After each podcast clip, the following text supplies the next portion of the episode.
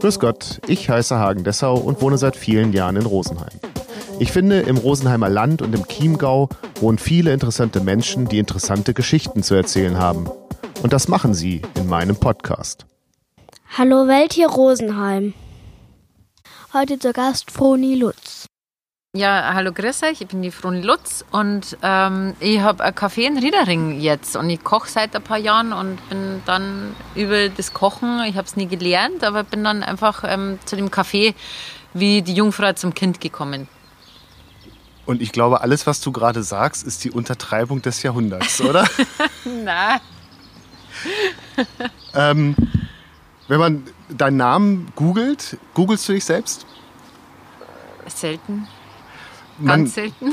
ähm, man bekommt natürlich äh, Hinweise auf das äh, Stürzer in Riedering, Ja. auf ähm, dein aktuelles Café. Und es gibt noch eine Homepage, die du mal gestartet hast. Weißt du das eigentlich noch? Das weiß ich noch. Mein, mein Herd, ewig her. Mhm. die, die sieht auch etwas verlassen aus. Ganz stiefmütterlich behandelt ist die. Ich hatte gehofft, dass ich über diese Seite was über dich erfahre. Da steht ähm, so sinngemäß drin ähm, oder ein Hinweis, wie du deinen Partner kennengelernt hast. Bei der, an der Uni. Ihr habt in einer Vor so steht's da, ihr habt äh, in einer Vorlesung zusammengesessen. Echt? Mein, mein Mann? Das Steht weiß, das weiß da? ich nicht. Also das ist sehr, sehr. Äh, Nein, ähm, die Silke, ja. Ähm, meine, äh, meine, das äh, ist mein, eine meiner allerbesten Freundinnen, mit, denen, mit der habe ich zusammen gewohnt. Und die äh, hat, muss ich sagen, ähm, sehr viel damit zu tun, dass das so gelaufen ist, wie das äh, jetzt, oder so gekommen ist, wie es jetzt gekommen ist. Also genau, mit der habe ich eigentlich zusammen angefangen zu kochen.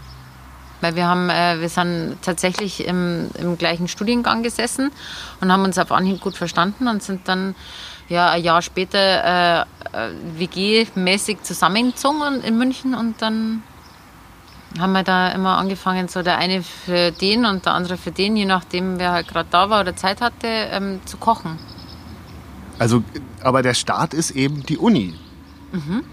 Ähm, was war mal das Ziel als äh, Der Uni? Beruf? Ja, oder, oder der, des Uni-Besuchs? Ähm, also wir, wir haben damals äh, beide an der, wie nennt man das, staatliche Berufsober- oder Fachschule für Medizin und Technik an der Uni eben, an der äh, medizinischen Fakultät der LMU. Ähm, das, diesen, den Beruf der medizinisch-technischen Assistentin erlernt und dann Staat, mit Staatsexamen und so weiter und so fort. Das war das Ziel ähm, dieses Exkurses, nenne ich es mal. Und ähm, mit Abschluss? Ja, ja, ja. Staatsexamen. Ja. Ja. Das klang gerade so als. Nein, nein, das, war, das haben wir beide fertig gemacht. Und dann ähm, wirst du Köchin. Also äh, da gibt es so, so viele Fragen. Also erstmal, wie kommt man dazu, von, von einem sehr technischen Beruf zu, man könnte natürlich auch sagen, Kochen ist auf einer gewissen Weise auch sehr technisch, ähm, aber trotzdem zu, zu einem die Sinne ansprechenden Beruf. Ja. Also ich habe ähm, schon relativ, also davor auch schon gern gekocht, aber nicht irgendwie ambitioniert oder auch nicht ähm, na, äh, gekocht halt einfach und das war okay, sage ich jetzt mal. Also während, hm, ich, ich weiß noch, ich, hab, ich hatte äh, sehr, sehr gute Freundin äh, in, in der Kollegstufenzeit in der Schule. Ähm, und da haben wir, oder habe ich immer Lachsnudeln gekocht. Äh, Ganz witzig. Ich hab, sie hat immer gesagt, das war super gut und hat vor kurzem äh, eben gesagt, ja, die Lachsnudeln von damals, ich konnte es ehrlich gesagt gar nicht mehr so, ja, weiß ich nicht. Also ich habe das so ein bisschen vergessen gehabt, glaube ich. Und äh, genau, ich wollte eigentlich damals Medizin studieren und hatte aber den NC nicht, weil ich echt faul war in der Schule. Und dann habe ich eben das gemacht. Und da, dann haben wir angefangen, die Silke und ich halt immer so ein bisschen zu kochen. Und die Silke hat wirklich sehr, sehr, sehr gerne gekocht. Und die hat mich da zu wahnsinnig vielen Dingen auch inspiriert. Und äh, dann haben wir ja äh, unser Staatsexamen da an der Uni gemacht. Und äh, ich habe dann gearbeitet in einem, in einem rheumatologischen Labor hier in der Gegend und auch relativ selbstständig. Also für Labor war das eigentlich ein cooler Job, gut bezahlt. Ähm, und habe dann nach dem zweiten Kind, glaube ich, aber gesagt, okay, ähm, ich mag eigentlich gar nicht mehr ins Labor zurück, weil das war okay, aber das hat jetzt keinen Spaß gemacht. Und ich habe immer zu dem Zeitpunkt einfach immer mehr gekocht und habe dann ähm, irgendwie mal dann für, für Verwandtschaft angefangen, auf deren Geburtstagen oder Festen, Feierlichkeiten halt so ein bisschen. Und dann waren Freunde und Freunde von Freunden, weil das hat sich dann so ein bisschen rumgesprochen. Und dann habe ich halt da öfters mal wie so kleine Caterings gemacht. Ich sage jetzt mal bis zu 50 Leuten oder so. Und ähm, dann kam halt irgendwann ab und zu die Frage, ja, ähm, wir bräuchten aber eine Rechnung. und dann habe ich gesagt, ja, äh, ähm, schwierig. Und dann habe ich ein Kleingewerbe angemeldet und zum selben Zeitpunkt, äh, oder ja, eigentlich selbe Zeitspanne, habe ich einen Willy Bruckbauer getroffen im, am Starkbierfest in Raubling, dem gehört die Firma Bora, also die diese Dunstabzüge ähm, bauen, die nach unten absaugen. Und ähm, dann sagt der Froni, was treibst denn du eigentlich gerade? Und dann sage ich, du Willi, ich koche eigentlich gerade nur noch. Also ich habe mich gerade, ich habe so ein Kleingewerbe oder Gewerbe gerade angemeldet und jetzt und dann sagt er, du, wir sind jetzt gerade am Aufbauen. Also die Firma Bora war da auch noch, ich sage jetzt mal im Vergleich zu heute, in den Kinderschuhen gesteckt. Und dann, ja, komm doch mal bei uns vorbei und äh, arbeit für uns, ja, weil, weil natürlich so, so, damals haben die Leute gesagt, der Dunstabzug, der nach unten absagt, das funktioniert ja sowieso nicht, deswegen haben die sehr, sehr viele Vorführungen natürlich gemacht. Genau, und seitdem habe ich, äh, dann habe ich, glaube insgesamt fünf oder sechs Jahre freiberuflich äh, für Bora gearbeitet und davon aber auch wiederum zwei Jahre für Bora Hans Grohe, also das Radelteam von denen. Ist das noch aktuell eigentlich? Äh, jein. Also ich, ich würde total gern, also weil mir das wahnsinnig viel Spaß gemacht hat, ähm, da mit den Radlfahrern durch Europa und es war super stressig, muss man schon sagen. Also es war jetzt äh, keine, kein einfacher Job und ich bin da auch durch Zufall dazu gekommen, weil, die, weil da jemand gekündigt hatte, aber genau zur Tour de France. Und dann hat der Ralf Denk, der eben Teammanager ist von dem Team, den ich, den ich auch schon ewig kenne, ähm, gesagt, du Froni, wir schauen aus, magst nicht bei uns äh, Tour de France mitfahren. Dann sage ich, okay, du, ein paar Tage, zehn Tage gängen, aber nicht ganze vier Wochen. Das, ähm, aber, und dann bin ich halt immer wieder angefragt worden und dann war ich halt eine Zeit lang Teamköchin. Ähm, und genau, also das, das hat sich halt so ergeben und das hat auch wirklich Spaß gemacht. Und ich würde es tatsächlich sau gern wieder machen, weil, mich, weil das ist wie so ein, bezahlter Urlaub für mich. Also du kommst halt raus, du kommst aus, aus deinem, deinem Alltag, ähm, mal weg von daheim, du siehst wahnsinnig viele ähm, interessante Sachen und Länder und so. Deswegen aber, aber im Moment mache ich es nicht. Aber was kocht man denn eigentlich für Fahrradprofis? Äh, die essen doch eigentlich nur Pasta oder Nudeln, oder? Ja. Also das, das ist relativ, ähm, ich behaupte einfach. Hm? Du fangst halt mit dem Frühstück an. Manche essen zum, zum Frühstück schon Nudeln oder Pasta, aber viele halt Porridge, Eier, Eiweiß, äh, natürlich viel äh, Proteinquellen. Ähm, und man kocht da, ich sage jetzt mal, also meine Devise war immer, ich koche schon gesund, aber nicht so, dass sie es merken. Und das, glaube ich, ist so ein bisschen ein Schlüssel, Schlüsseleffekt bei den Radlfahrern. Weil die natürlich auch, ich meine, keine Ahnung, hock mal acht Stunden am Tag im Sattel und dann freist die auf was? Aufs Essen im Endeffekt. Und wenn es dann nur äh, in Anführungsstrichen Kernel vor der vorgesetzt kriegst, dann hast du auch keinen Bock. Ja. Und bevor die aber natürlich an irgendeinen Automaten gehen oder zu McDonalds, kochst einer halt das, was einer schmeckt, aber ersetzt halt bestimmte als äh, ungesund geltende Produkte durch gesunde, ohne dass sie es merken.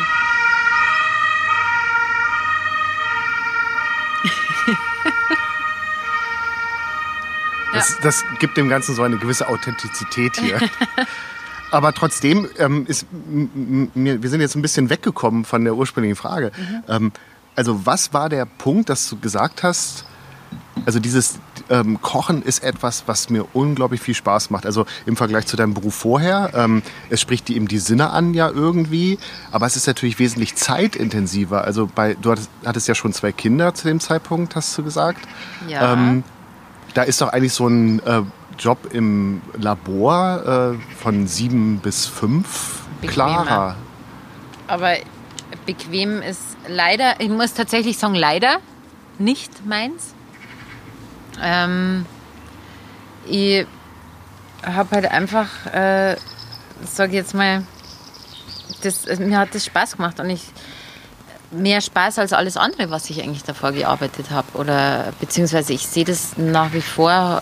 Ich habe echt viel zu tun und ich könnte es mir echt bequemer machen und, und, und schöner und einfacher.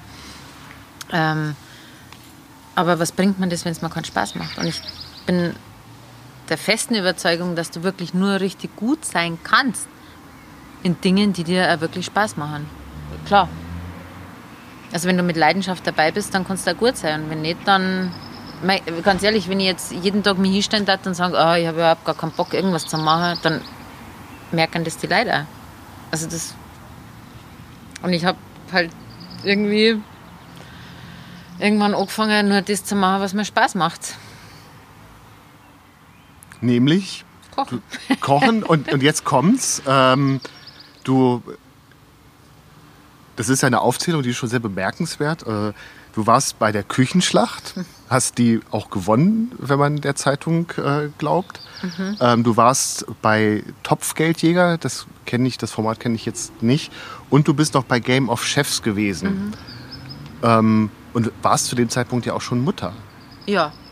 Also, ähm, wie kommt man auf die Idee? Also, ich glaube, es gibt ganz viele Freizeitköche oder wahrscheinlich auch so, die schon gehobene Klasse kochen können, die sich immer wieder denken: Ach, Mensch, da müsste ich mal mitmachen. Oder wo der Partner sagt: Mensch, mach doch mal mit.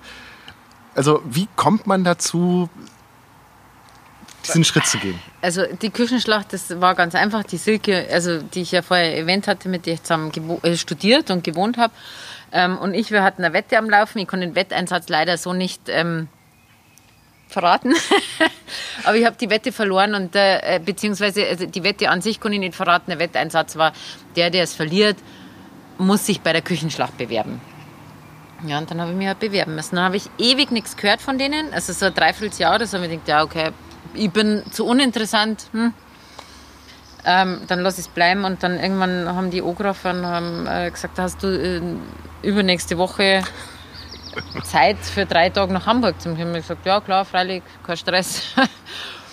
ähm, genau, und dann war ich halt da und da war, das ist ganz witzig, ähm, einer, ein, also da waren wirklich ein, zwei für meine damaligen Verhältnisse Köche da, die echt gut waren. Und einer davon ist, glaube ich, jetzt, der war irgendwie auch, der hat in einem Sterneladen dann danach seine, also der war ganz jung, ist ja wurscht. Ähm, genau, und dann habe ich das gewonnen und dann war das äh, Topfgeldjäger-Thema im Grunde gleich erledigt, weil die Silke dann gesagt hat, okay, du, da gibt es jetzt die Topfgeldjäger, das war damals mit dem Steffen Hensler und Frank Rosin. Und das war immer, dass zwei, zwei Menschen immer gegeneinander ge und gekocht haben. Und jeder, ähm, also so fünfmal. Und man ist halt mit jedem Sieg, also drei Gänge, jeder Sieg nach Punkten sozusagen ist halt immer weitergekommen. Wenn du fünfmal gewonnen hast, dann war, und das war genau unser Anreiz, ähm, die Tatsache fix, dass du 10.000 Euro gewinnen hast können. Und dann haben wir gesagt, ja, weißt du was, das machen wir. ähm, da machen wir jetzt mal mit. Und das haben wir auch gewonnen. Und dann äh, eben war es ganz klar, ich habe dann mir gedacht, okay, ähm, so schlecht ist es ja anscheinend gar nicht, was du machst. Und bin dann äh, nach Gut Apfelkamm raufgefahren. Da war damals, ein, ich sage jetzt mal, ja, doch ein, äh, recht gehobeneres äh, Restaurant drin noch. Bin da hingefahren, weil das halt die nächste Adresse war und habe gesagt, so, grüß euch, ich bin die Froni. ähm, ich würde ganz gern einmal in der Woche bei euch arbeiten. So auf 450 Euro oder so.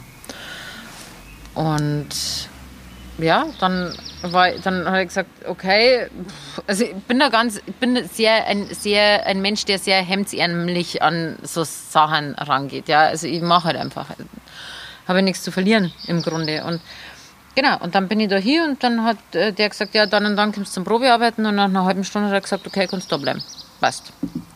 Und das war damals der Herbert Meusel, äh, bei dem ich auch wirklich sehr viel gelernt habe, muss ich wirklich sagen. Also ich habe das dann so eineinhalb Jahre, so ein bis zweimal äh, da in, in Apfelkamm oben gemacht und äh, sehr, also alles aufgesogen, weil ich habe damals von, von Gastronomie oder von, von einer Gastroküche überhaupt keine Ahnung gehabt.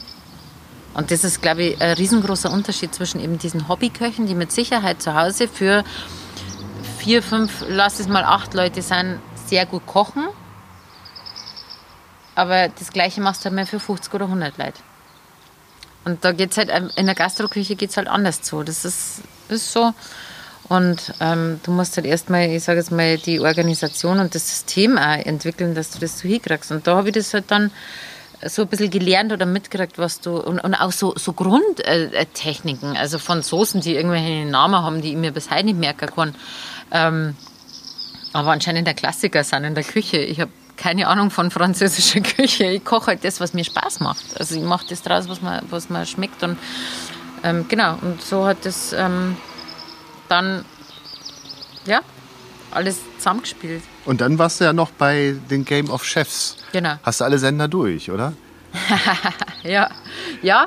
Ähm, weil es mir Spaß gemacht hat. Also weil es mir wirklich äh, mit der Fernsehsache, das hat mir echt Spaß gemacht. Und auch da hat die Silke tatsächlich, und wir zwei, also sie hat damals gesagt, ah, da gibt es jetzt ein neues Format auf Vox und keine Ahnung und äh, lass uns halt da mal bewerben.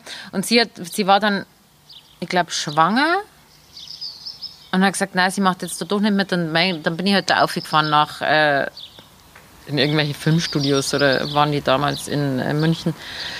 Ähm, und habe halt dann, dann irgendwie auf so einer kleinen Induktionsplatte mein Bewerbungsgericht äh, gekocht und bin dann irgendwie weitergekommen. Weißt du noch, was das war? Ja, das war Rehrücken mit. Ich habe ähm, Hexenrehrling. Ich hab, war zwei Tage davor im Wald und habe äh, Schwammerl gesucht, weil ich wahnsinnig gern Schwammerl suche, gell, nach wie vor und habe Hexenrolling gefunden und die habe ich dann äh, frisch mitgenommen und die kriegst du sonst in der Gastro eigentlich nirgendwo, weil das ist halt was, das findest halt, das ist jetzt nicht wie äh, das, das, die Masse, die es da aus, was weiß ich, wo im Osten importieren, aus Rumänien, wie äh, Rehal oder, oder Storbitz. Ähm, und dann waren die ganz begeistert, die Köche, und haben gesagt, was das ja? Dann sage ich, ja, ich war halt im Wald und habe dann ähm, so, so Fichten, habe dann auch Fichtentriebe ähm, gesammelt und habe dann so eine Fichtennadel, Mayonnaise und Pinienkerne und halt so ein bisschen, also das, äh, äh, wenn ich das heute sehe, was ich damals gemacht habe, denke ich mir, um Gottes Willen, was ist da für ein Scheißbad. Also ganz ehrlich, das war für mich, aber die Soße war anscheinend gut, das Fleisch war gut, es hat gut hingehauen. Ähm, genau, dann bin ich da aus irgendeinem Grund halt weitergekommen. Wobei man natürlich immer sagen muss, dass das Fernsehen halt nicht nur, ich sage jetzt mal, ich glaube, so Formate, wenn sie interessant sein sollen, dann müssen die natürlich die Leute auch dementsprechend ähm, zusammenpassen. Also da waren viele dabei oder viele, viele Köche dabei, die sich da dann in, in, in der Sendung eben, die sind dann schon weitergekommen, die haben in Sternenläden gearbeitet. Bin mir 100.000 Prozent sicher, dass die zehnmal besser kochen können haben wie ich. Aber es muss halt alles zusammenpassen, gell? Das wäre jetzt auch meine Frage gewesen, generell, wie, wie so das Arbeiten in so einem Studio aussieht, also so, so bei solchen Kochsendungen. Also in der Sendung war es tatsächlich so, dass wir als ähm, Kandidaten eigentlich keine, wir haben davor mehr oder weniger, wir haben, wir haben ein Thema bekommen, aber das haben wir wirklich in dem Moment oder kurz vor dem Moment bekommen, wo wir angefangen haben zu kochen. Da war ein riesengroßer Kühlschrank. Die haben dann gesagt, okay, ihr kennt euch, da ist alles drin, was ihr euch äh, nehmen könnt oder was ihr benutzen könnt. Ähm, und dann war das so. Also für uns als Kandidaten war das tatsächlich äh, real. Ja. Ich glaube tatsächlich, dass es aber, weiß ich nicht.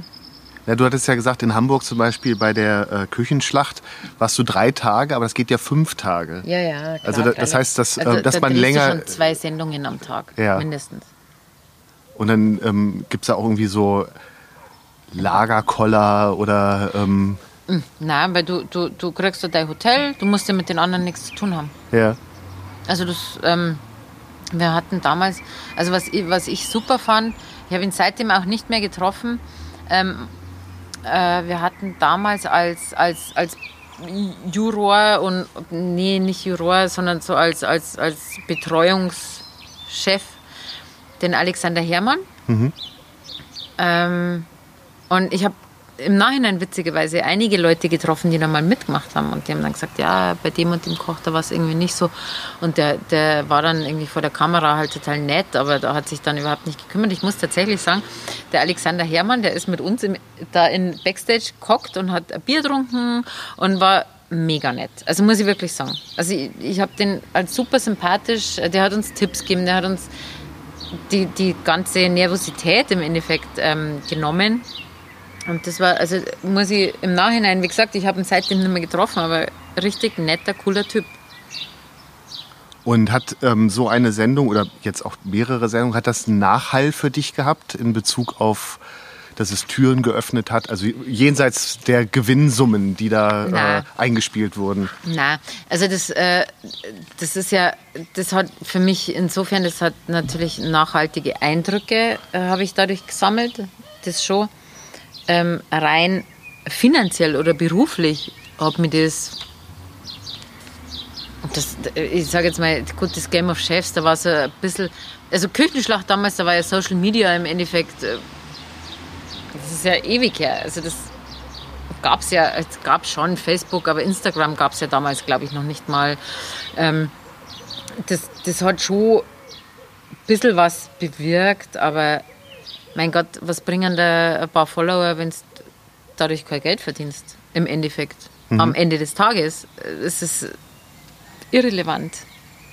Muss man wirklich sagen. Und Türen geöffnet, klar, mei, ich habe da, wie gesagt, ich bin dann nach Apfelkammer rauf und irgendjemand hat gesagt, boah, ich habe dich mal im Fernsehen gesehen oder so. Aber wo, was, ja, also was bringt dir das am Ende des Tages, wenn dich irgendwie in Rosenheim ein paar Leute kennen, kannst, du kannst davon kannst nicht abbeißen, muss man wirklich sagen.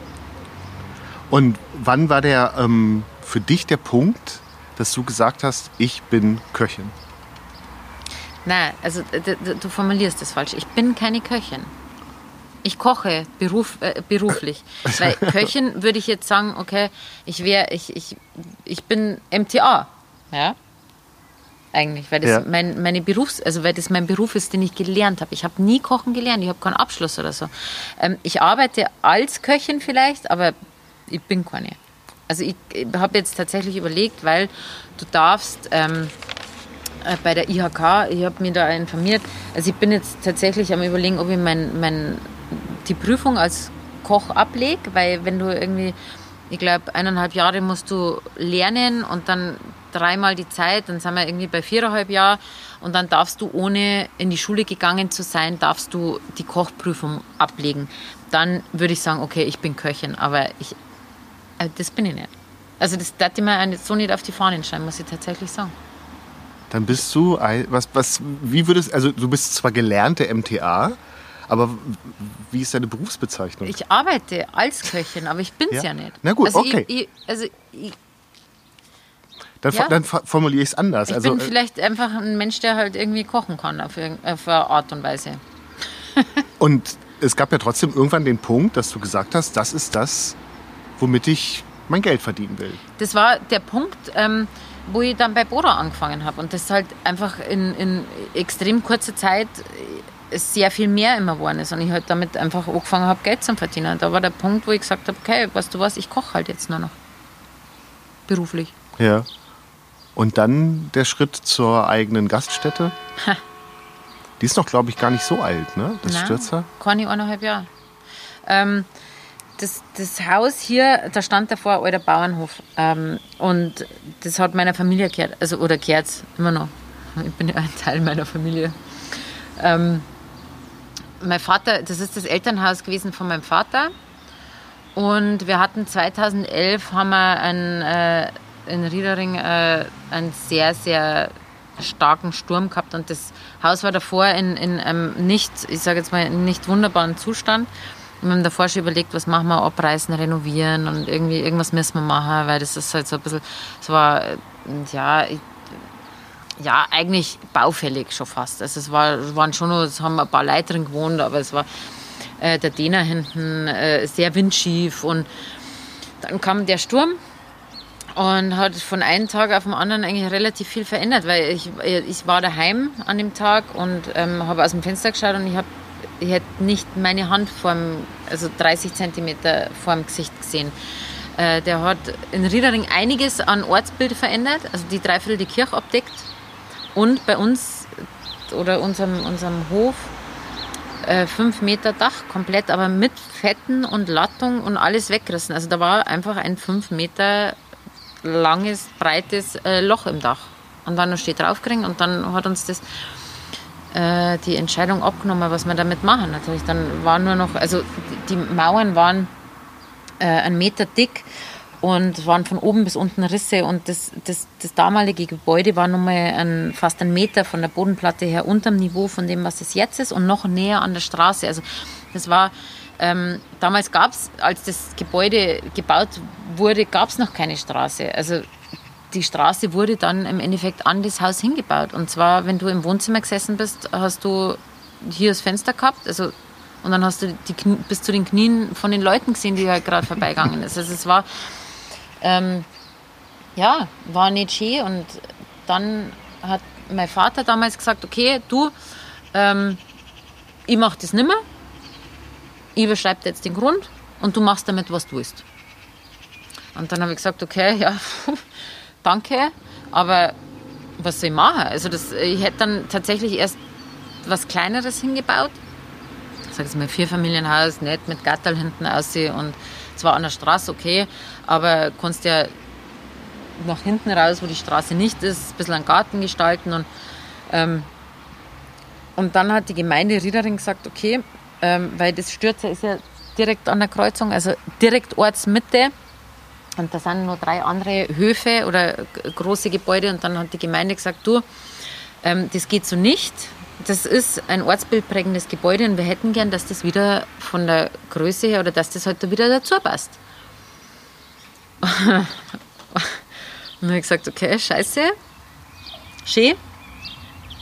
Und dann ist es das geworden, was es ist. Und äh, dann habe ich halt ewig überlegt und äh, die Arztpraxis, das war hinten ist eine Arztpraxis drin, das war relativ schnell festgestanden. Das ist natürlich für einen Vermieter recht, äh, das ist eine Bank, ja, schön, Miete, die, Vertrag für die nächsten 10, 15 Jahre. Ähm, Wohnungen, freilich. Und dann war halt mit vorn, was machen wir? Und dann war es irgendwie naheliegend. Also wenn du mich vor fünf, sechs Jahren gefragt hättest, hätte ich sofort gesagt, ich hätte am liebsten einen kleinen Laden. Aber das, was ich dachte, war ein kleiner Laden im Sinne von, ich stehe in der Küche, eine Bedienung rein drum und da haben 20 Sitzplätze. Baulich hat das, also von der Größe her, hat das, das natürlich nicht hergegeben. Und dann haben wir irgendwann gesagt, okay, weißt du was, mach mal einen Kaffee rein.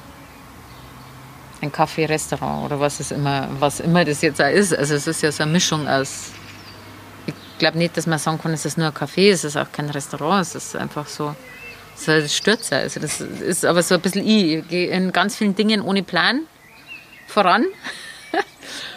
Und es wird halt dann das, was wird. Na und? Servus. Hallo. Guten Abend. Genau, und das ähm, Nachbarn. Äh, Nachbarn, ja. Das ist halt jetzt das, was es halt ist, ja. Wo kommt der Name her? Das war der Hofname. Also, nein, also stimmt gar nicht. Also, ähm, ja, das war der Familienname sozusagen von meinen Urgroßeltern. Stürzer hat das geheißen. Und ähm, da ist ja jetzt äh, direkt daneben ist ja der alte Wirt. Und der hat bis in die 50er, 60er Jahre Gasthaus Stürzer geheißen. Weil das früher auch da dazugehört hat. Also das war so alles, was du jetzt da so siehst, ähm, hat eigentlich dazugehört. Und ähm, dann war es relativ, also zu meinem Papa und zu meinem Onkel sagen sie heute auch im Dorf nur die Stürzerburm. Und dann war das, der Name war... Bist du eine geborene Stürzer auch? Nein, Sifflinger.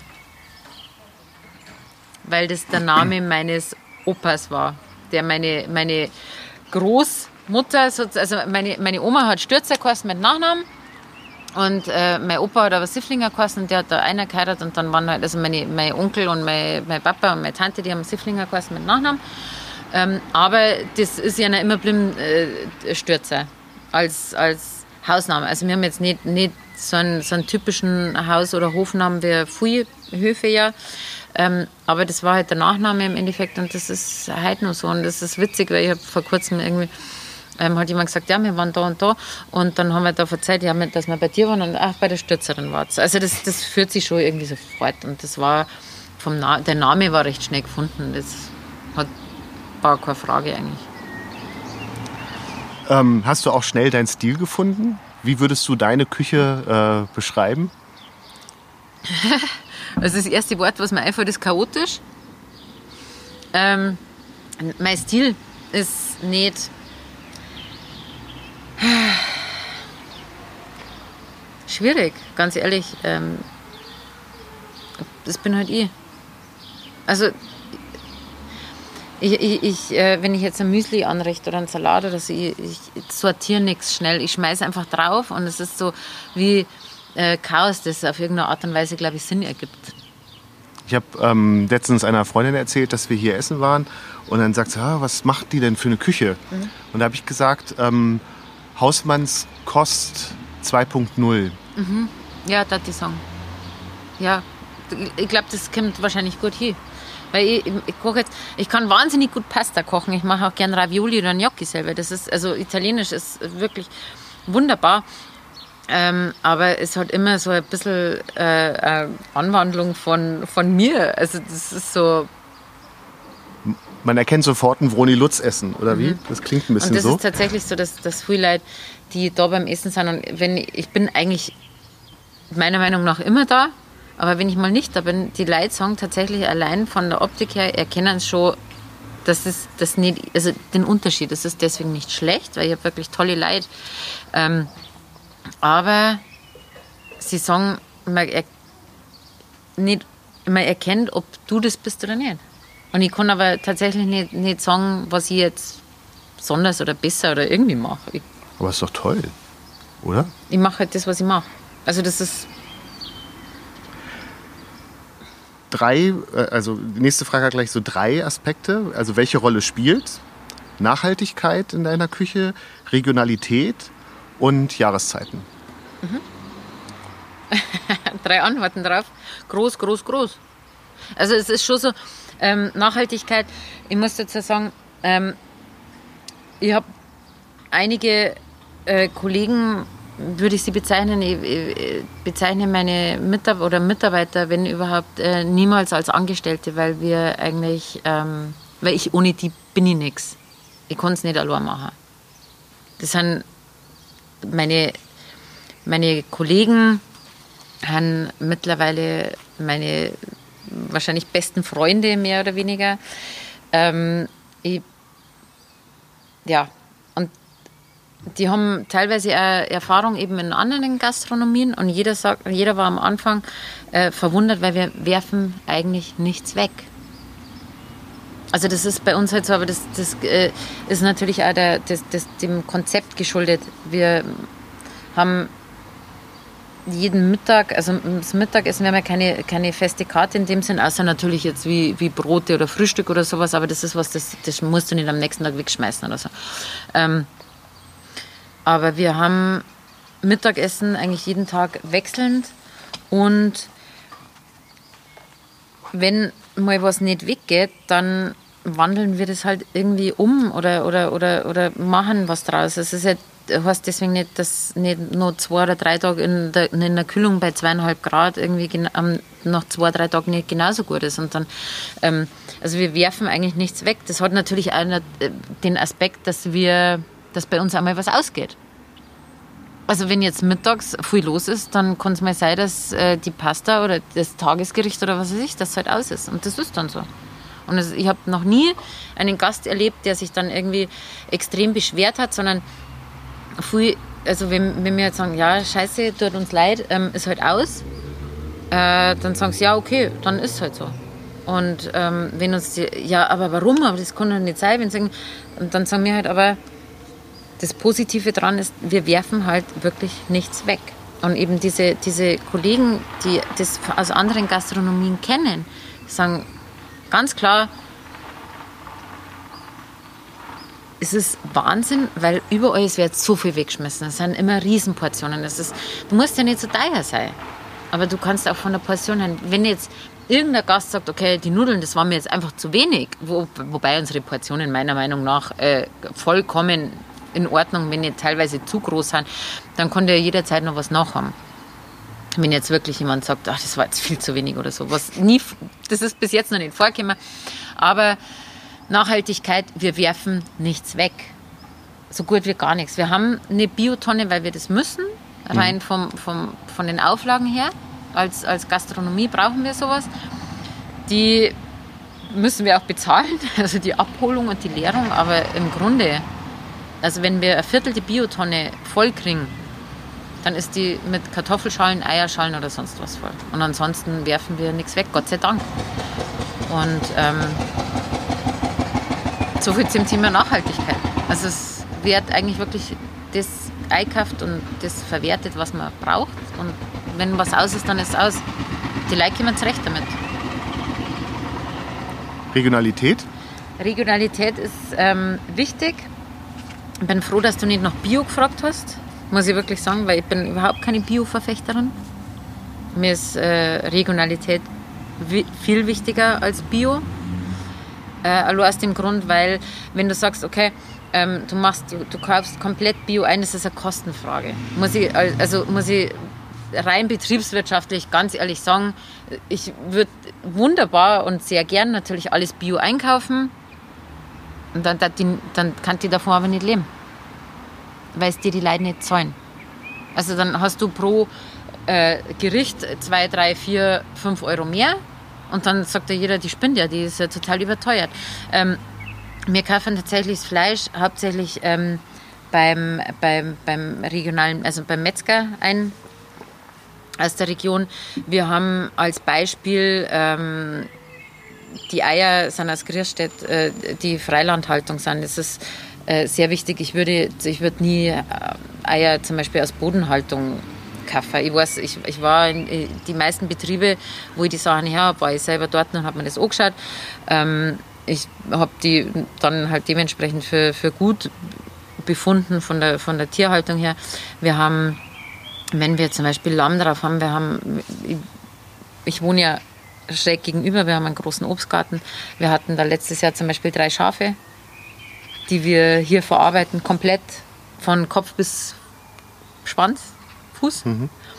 Ähm, wir, haben, wir hatten auch letztes Jahr Enten und Gänse, nicht zu viele. Und wenn wir es dann machen, dann ist das halt was Besonderes daherin natürlich. Ähm, wir haben auch Hühner, aber nur fünf. Also nie, bei Weitem nicht das, dass man die Eier jetzt selber produzieren kann, weil wir brauchen viele Eier, auch für die Kuchen und so, weil wir wirklich alles selber machen. Ähm, aber wenn jetzt mal zum Beispiel Nudeln übrig bleiben, dann kriegen das die Hähner drum.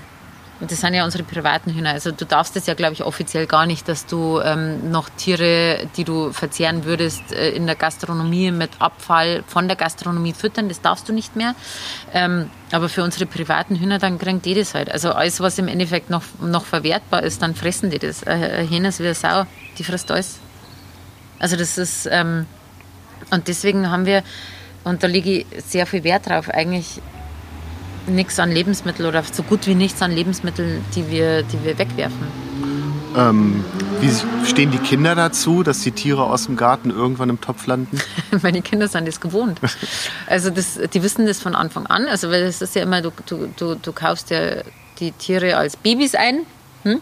und fütterst die und mästest die im, im Sinne von Mästen. Wir füttern die halt ganz normal, die rennen draußen rum, die haben ein riesengroßes Areal, die, haben, die Enten haben, a, äh, haben so ein Wasserbassin, das die verunstalten können und auch was weiß ich. Und die Gänse fressen eigentlich äh, zu 80 Prozent Gras ähm, und halt das Getreide, was der halt forderst.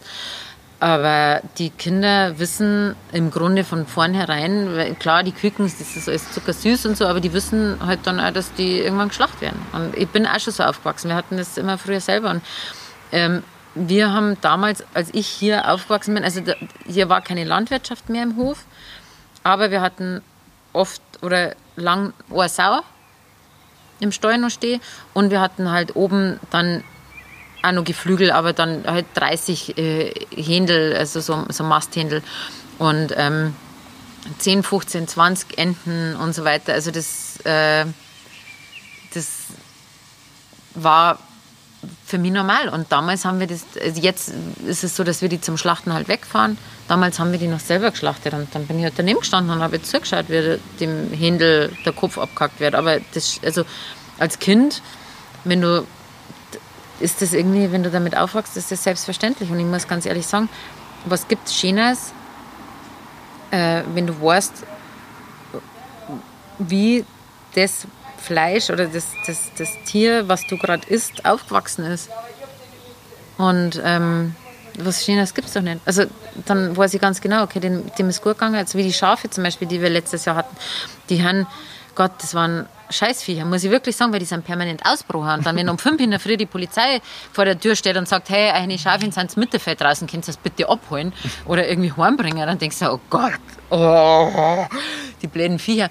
Und die, diese Schafe, ähm, wir haben die gekauft, da waren es drei Monate alt oder so. Und dann haben wir die über den Sommer im, im, auf der Weide oder im Obstgarten oben stehen gehabt. Und die sind, wir haben die gestreichelt die ganze Zeit und, und gern gehabt. Und, und diese Schafe sind im Endeffekt äh, durch einen Kopfschuss auf der Weide gestorben. Und die haben das nicht mal gemerkt. Und als das erste im Endeffekt gestorben ist, haben die anderen zwei, die haben keine Panik gehabt. Die haben, also da war das, was Besseres gibt es ja nicht. Also das, das äh, da habe ich tatsächlich, also wenn man, wenn jetzt irgendwie das Thema vegetarisch, vegan, Fleisch aufkommen würde, muss ich sagen, ich esse sehr, sehr, sehr, sehr gerne Fleisch. Aber ich weiß halt, ich mag halt auch gerne wissen, wo es herkommt.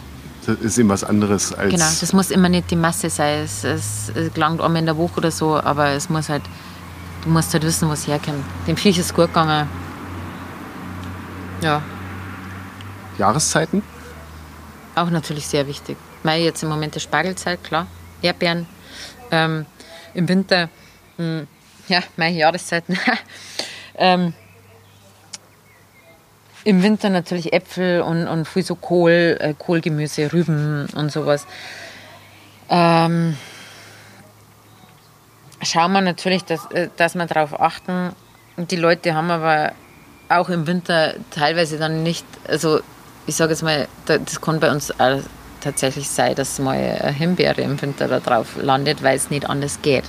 Also das ist dann aber oft so, da, da, da, da bricht man, um ganz, ganz ehrlich zu sein, natürlich mit seiner eigenen Moral. Wenn man halt sagt, okay, du möchtest eigentlich schauen, dass das sehr saisonal, regional und sowas ist. Ähm, es gibt bestimmte Bereiche, wo du es halt leider nicht zu 100% einhalten kannst. Das gebe ich ja ganz ehrlich zu. Grundsätzlich im Sommer zum Beispiel kriegen wir alles aus der Region. Ähm, für das Niederbayern ja, da haben sie ja sehr, sehr viel äh, fruchtbare Böden. Ähm, ich schaue, dass, dass ich, dass ich äh, die Kartoffeln zum Beispiel von einer, von einer Familie, die Verwandtschaft in Niederbayern hat, ähm, kaufe und ähm, dass das nicht, äh, wir kriegen auch unsere Tomaten im Sommer von einem Stammgast, der zu Hause als Hobby Tomaten züchtet. Ist halt so. Also die Tomaten sind ein Wahnsinn. Also die, die kannst du mit nichts, was du irgendwo kaufst und irgendwo hergeflogen ist, vergleichen. Also die, die, das ist einfach. Das ist auch gleichzeitig eine Bindung auch, mhm. ne? Dann, mhm. Was ist deine Lieblingsjahreszeit, kochtechnisch? Sommer. Weil? Weil. Hm weil, weil der Sommer so ein Füllhorn ist irgendwie. Also du, du kriegst im Sommer alles, du kannst alles anbauen. Wir bauen auch selber, also du siehst wahrscheinlich das, das Kräuterbeet da, das Hochbeet. Ähm, ich habe da irgendwie zehn verschiedene Kräuter drin und benutze die alle für, für die Küche. Und das ist, also wie gesagt, jetzt so, so Übergang Frühjahr, Sommer und ähm, ist so, so ein Füllhorn an, an, an, an Produkten, an Produktvielfalt, die du einfach haben kannst, die du äh, eben vom, vom Bauern ähm, nebenan holen kannst oder auf dem Beet irgendwie schneiden kannst. Und ähm, Salat zum Beispiel kriege ich von einem, von einem Bekannten, der so der, ganz klein ähm, ist das, das im Grunde, der macht das nebenher als Hobby, aber der hat super frischen und tollen Salat und Gurken. Ich nehme dem halt die Gurken ab, die, die er halt so nicht verkaufen kann, weil sie nicht so schön sind zum Beispiel. Ja, Wahnsinn. Ja. Also das ist so, aber was interessiert mir Gurke, die an der Seite irgendwie runzlig ist, wenn ich es äh, sowieso in Kartoffelsalat oder irgendwie drüber hobel? Das, das merkt dann keiner. Und die schmeckt genauso gut. Und die ist halt krumm und runzlig und schier. Äh, schier im Sinne von manche Leiterten. Also schier ist halt äh, im Sinne von nicht Supermarkt perfekt. Aber warum Nicht schmeckt, äh, warum, ja, EU-Gurken-konform ist sie nicht. Aber die schmeckt deswegen auf gar keinen Fall schlechter. Wenn nicht sogar besser, weil es halt eben von da kommt und ganz frisch. Ähm, zwei Fragen äh, noch kochtechnisch, die mir sehr auf, auf dem Herzen liegen. Wie schälig, es gibt so äh, Zwiebeln, ähm, wo die Schale, also jetzt gar nicht mal so eine bestimmte Sorte, sondern so bestimmte einfach Zwiebeln im Sack, wo die Schale nicht gescheit abgeht. Diese letzte braune Schicht. Wie kriegt man die ab, ohne dass man ausrastet? Indem du die Schicht drunter einfach mit abziehst. Also- Drei Jahre voll durch.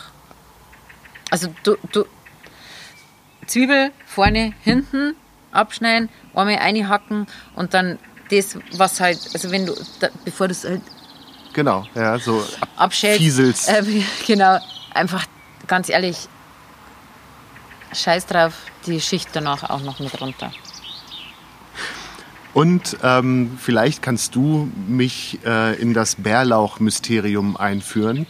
Ähm, Bärlauch ist meiner Meinung nach das am meisten überschätzte äh, Gemüse, Kräuter, weiß ich nicht, ähm, das vor 20 Jahren oder so mal ähm, entdeckt wurde. Und ähm, ich finde es entsetzlich. Okay. Denn das oben Versprechen ist, das Versprechen ist ja, ähm, Bärlauch ist wie Knoblauch, aber man hat keine Fahne. Stimmt ja gar Und nicht. beides stimmt nicht. Das ist ja total die Vorne. Ja, eben. Bärlauch ist wie Knoblauch nur anders. Also, das halt, also Bärlauch, muss ich sagen, ist, ähm, ich mag ihn sehr gern. Ich sammle ihn halt selber. Also ich, die gibt's ja, wächst ja überall wie Unkraut. Ähm, aber Weil überschätzt, darf ich nicht mal sagen. Also kannst halt, ähm, was, was ich tatsächlich, ich habe mal zwei so riesengroße Plastiktüten jetzt äh, diesen Frühjahr Bärlauch gesammelt. Ähm, und dann habe ich mir gedacht, scheiße, jetzt ist viel zu viel. Es gibt so ein paar schöne Gerichte, die ich mit Bärlauch mache. Und Pesto. Das ist eigentlich das, das äh, Stichwort. Ich habe ja jetzt zu Corona-Zeiten so ein bisschen so, so angefangen aus Langeweile oder aus, keine Ahnung, weiß gar nicht aus was einem Grund eigentlich, ähm, so, einen, so einen kleinen Kochkurs, so ein paar Minuten lang, äh, einfach so ein paar Ideen so auf Video aufzuzeichnen, ganz dilettantisch und amateurhaft. Ähm, und unter anderem habe ich auch Bärlauchpesto bei irgendwas hergenommen. Und dann haben ganz viele Leute äh, gesagt, ja, schau her, ich habe jetzt das Bärlauchpesto noch gemacht. Ähm, kannst du einfach, es hält ewig, es ist vielseitig einsetzbar und es ist wirklich lecker. Ja, und sonst, es gibt mir tatsächlich Bärlauch, mein Bärlauchsüppchen gibt es ja dann überall, aber im Moment es gibt da überall Spargelsüppchen und Spargel gedünstet, Spargel gebraten. Ähm, Spargel ist ein wahnsinnig tolles Gemüse. Ich stehe jetzt zum Beispiel nicht wahnsinnig auf weißen Spargel, ich mag lieber grünen Spargel. Aber Bärlauch finde ich, muss ich dir ganz klar widersprechen, finde ich nicht überschätzt. Weil du kannst aus Bärlauch wirklich coole Sachen machen und sehr einfach. Zum Beispiel eines meiner, meiner Lieblingsgerichte mit Bärlauch ist äh, Pasta. Und zwar einfach nur Schalotten klar schneiden, in Butter mit Speckwürfeln andünsten, ähm, Nudeln kochen, klar. Und dann am Schluss Kirschtomaten und Bärlauch einfach hacken und untermischen. Parmesan drüber. Ist genial. Und dauert die Kochzeit von der Pasta, 10 Minuten nicht einmal. Und, dann, und es ist super lecker und überraschend gut. Äh, ganz einfach. Nein, ich finde Bärlauch ehrlich gesagt schon gut. Vielleicht probier es nochmal aus. Nächsten, nächsten Frühjahr, ich sag dir das mal. ähm, Komme ich drauf zurück. Jederzeit. Was möchtest du denn, also ich unterstelle ich jetzt, was möchtest du deinen Kindern in Bezug auf Kochen und Essen weitergeben? Das unterstellt ja, dass du da etwas weitergeben willst oder ähm, vielleicht ist das ja auch gar nicht Thema. Meine Kinder. Die älteste isst alles. Die ist eine Feinschmeckerin. Die zweite ist super horklig.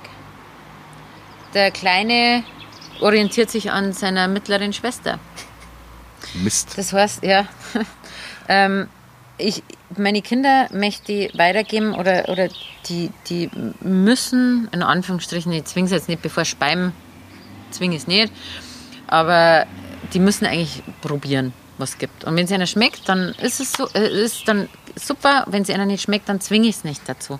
Weil ähm, ich liebe jetzt zum Beispiel, ich esse total gern Spinat. Ich habe als Kind Spinat gehasst.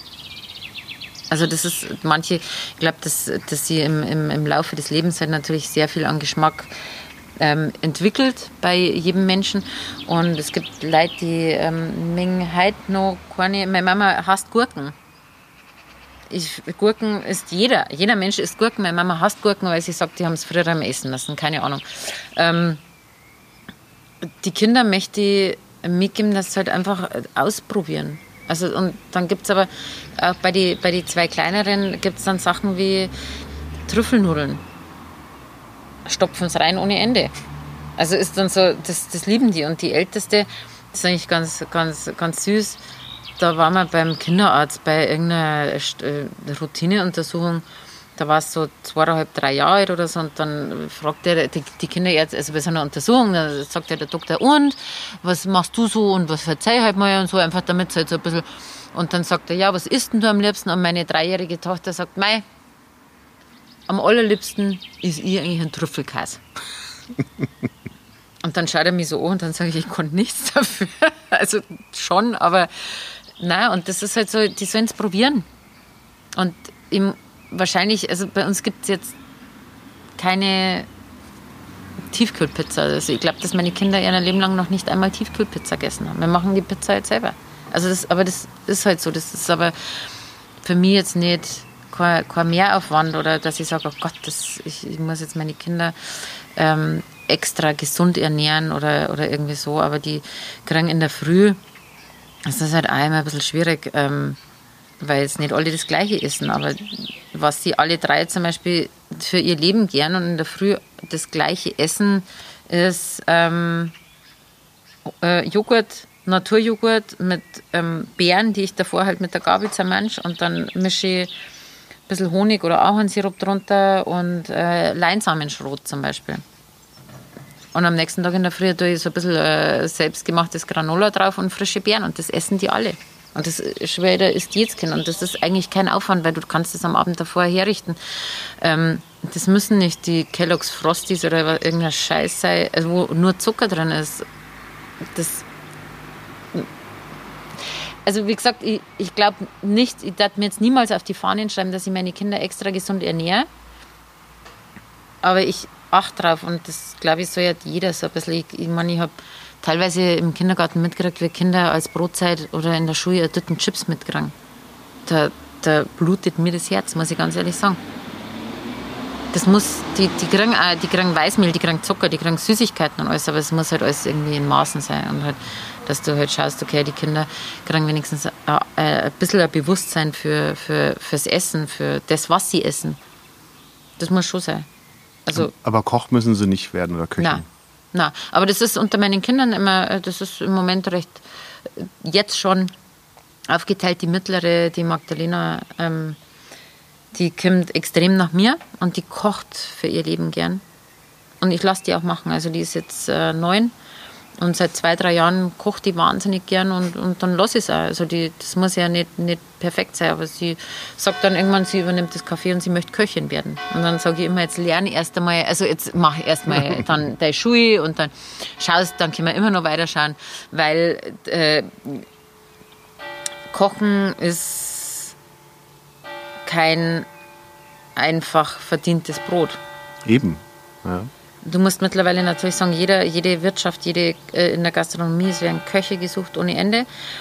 Hast du natürlich den Vorteil mittlerweile, wie in jedem Handwerk heutzutage, weil jeder heutzutage muss ja jeder studieren. Ja? Und dann, wenn ich irgendwie, keine Ahnung, irgendwie Philosophie studiere und dann kriege ich keine Arbeit, dann super, Bedini, äh, oder dann komme ich ganz viel Leute vorhin auf die Gastronomie zurück. Ähm, und ich sehe das aber als, äh, also nichts gegen Philosophiestudenten. aber Hast du Philosophie studiert? Ne? Nein. Glück gehabt. Also ich muss da noch mal kurz was sagen. ähm, na, aber das ist so, das ist wie in Handwerksberufen, ganz ehrlich. Äh, du bist heutzutage, bist du ähm, früher selbstständig, verdienst du früher Geld und, und, sehr gutes Geld und ehrlich verdientes Geld, indem du Handwerk lernst. Und da ist es bei, äh, in der Gastronomie natürlich arbeitszeitentechnisch nicht schön, muss man ganz ehrlich sagen. Aber wenn du jetzt ähm, ich sage jetzt mal, in, in einem, na, musst nicht einmal in einem, in einem extrem guten Haus, aber wenn du jetzt heutzutage als junger Koch, also wenn du jetzt mit der Schule fertig wärst, äh, Realschule oder Hauptschule bist, was, was bist du da, 15, 16 15, Jahre? Ja. Und dann lernst du Koch und du lernst ein Handwerk. Dann kannst du, wenn du ausgelernt hast, du kannst auf der ganzen Welt arbeiten und die Leute schleckern sie die Finger nach dir. Also das ist wirklich so. Du, du, du kannst als Koch halt natürlich weltweit arbeiten und bist auch weltweit sehr gern gesehen und gesucht.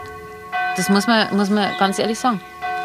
Also ich würde würd natürlich meiner Tochter sagen, okay, du, ganz ehrlich, ähm, es ist nicht einfach, die Arbeitszeiten sind eine Katastrophe und, und, und du stehst da 10, 12 Stunden, äh, dir die Haxen im Bauch in der Küche und hast äh, Stress und alles. Ähm, aber wenn du das möchtest und wenn du da ein Händchen dafür hast, und, dann mach das, weil abraten würde ich auch nicht davon.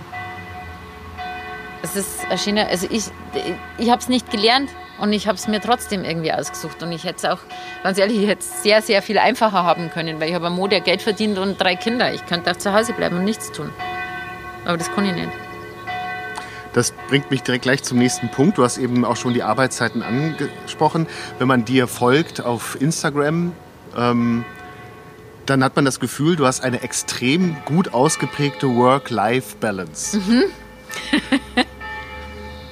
also generell ähm, drei Kinder, den Laden ähm, mit all, du hast eben gerade ähm, vor unserem Gespräch noch gesagt, du machst jetzt einen Pop-up-Store ähm, im Sommer auf wenn ich das richtig verstanden mhm. habe. Ein Pop-up-Biergarten. Oder Pop-up ja, ja, Pop Biergarten. Ja. Ähm, neue Getränke stehen an und so. Und trotzdem hast du Zeit, relativ regelmäßig Urlaube und Ausflüge mit der Familie auch zu machen. Ähm, ja. Tatsächlich, ja. ähm, ich, ich sag mal so, also ich äh, arbeite wahrscheinlich so, ich habe jetzt einen ganz tollen Koch eingestellt seit 1.4., ähm, weil ich das letzte halbe Jahr bis, ähm, habe ich tatsächlich, also ich habe so wahrscheinlich im Durchschnitt eine 80-Stunden-Woche, muss ich ganz ehrlich sagen. Ich kann das nur leist, leisten oder, Entschuldigung, ähm, so mit den Kindern, weil ich natürlich mein Vater, der wohnt bei uns im Haus. Mein Mo arbeitet Vollzeit, klar, aber sehr viel im Homeoffice. Also das, das ist immer, ich glaube, es ist im Grunde eine Frage der Organisation und ob man das möchte. Es ist immer, also wie ähm, meine, meine, Tochter hat irgendwann gesagt, wie ich gesagt habe, äh, kannst du bitte das oder das machen? Dann sagt sie, Mama, Können liegt in der Wollenstraße. Und das ist auch wirklich so. Also möchte ich das so, ich habe von vornherein, also ich muss ganz ehrlich sagen, mir ist das oft zu viel, wo ich sage, okay, wisst ihr was, leckt mir doch alle am Arsch, ich gehe, ich schmeiß hin. Ähm, aber im Grunde, ich habe es mir selber ausgesucht. Ich habe gewusst, worauf ich mich einlasse. Ähm, ich könnte mir natürlich noch jemanden anstellen, aber was bringt mir das? Meine Kinder sind ähm, glaube ich, relativ äh, stabil und, und solide. Und ich glaube, ich hab, also ich habe wahnsinnig tolle Kinder. Ich muss, muss das wirklich sagen. Ich habe traumhafte Kinder. Die sind gescheit, die sind, die sind gesund in erster Linie.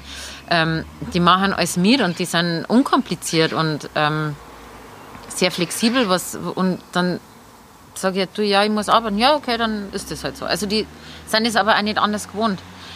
Ähm, Work-Life-Balance, ja. Ich, mir hätte gern mehr Urlaub machen. Mir hätte gern mehr abends essen gehen. Ich möchte gern mehr Freizeit haben. Ich muss natürlich sagen, seit ich das Café habe, äh, das Stürzer, ähm, ich möchte sehr viel lieber am Wochenende am See liegen mit den Kindern. Tue ich aber nicht, weil ich es im Moment halt nicht kann. Also das, auf Instagram, Social Media, das schaut immer alles super schön aus, natürlich klar. Ähm, aber es ist oft nicht so schön. Und ich würde aber in meinem Fall nicht sagen, dass es nicht schön ist. Aber es ist, ist also Social Media, das ist eine ganz andere Welt. Also das ist das, was die Leute halt gern sehen. Das ist, das ist äh, ein Bruchteil. Also ich habe ja, äh, ich meine, ich, ich kenne wahnsinnig viele Leute, ähm, die ich auch privat kenne, die halt am Tag irgendwie zwei, dreimal irgendwas posten, weil sie sich äh, irgendwie schick machen oder was weiß ich. Ich meine, ich renne im Grunde, äh, ich, aber so war ich schon immer, ich bringe meine Kinder mehr oder weniger im Schlafanzug äh, und ungekämmt in den Kindergarten oder in die Schule. Also jetzt geht ja keins mehr in den Kindergarten, jetzt kann ich wenigstens daheim bleiben. Nicht. Muss mich nicht anziehen.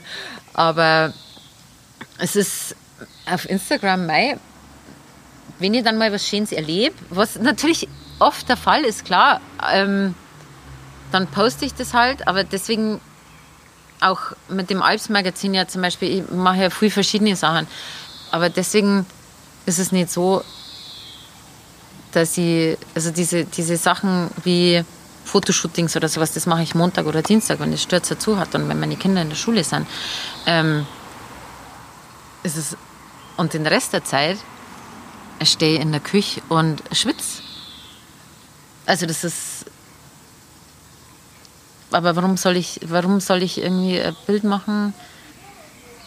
Die meisten Leute, die irgendwie, keine Ahnung, irgendein Make-up oder, oder, oder Mode ähm, Profil haben auf, ich sage jetzt mal im speziellen Instagram, ähm, die machen ja selten Bilder, wenn sie auf Nacht scheiße ausschauen oder in der Früh, oder?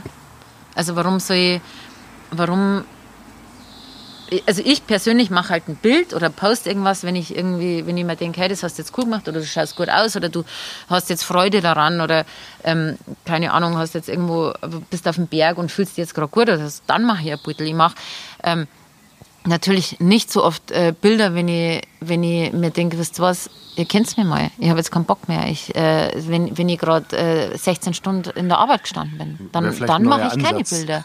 Ja, klar, freilich, aber ähm, da fühle ich mich halt auch nicht danach. Also, ähm, aber man muss natürlich auch sagen, Work-Life-Balance technisch, du musst da schon Zeit nehmen für, für die Sachen, die halt, die dir, dir Ausgleich bieten oder die dir gut, nehmen, gut, gut tun, weil auch wenn ich äh, tatsächlich in einer Fünf-Tage-Woche, wo ich jetzt zum Beispiel hier im, im, im, im Café bin, ähm, komme ich teilweise auf 80 Stunden. Ja?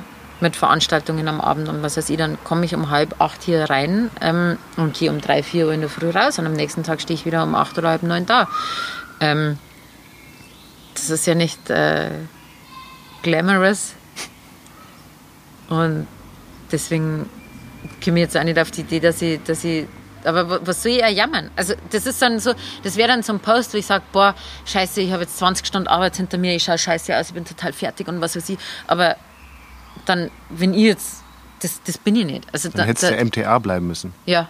ja. Dann kann ich mich jeden Tag in der Früh schick machen, Laborkittelchen anziehen und vor der Maschine sitzen und drauf warten. Also das ist so, das ähm, bin ich aber nicht. Und dann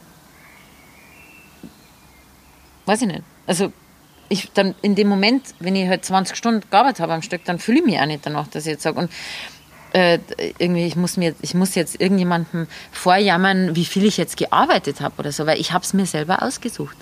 Hm? Also ich habe ich hab die Suppe, die du dir einbrockst, musst du dir auch selber auslöffeln. Ja? Und äh, dann brauche ich nicht jammern.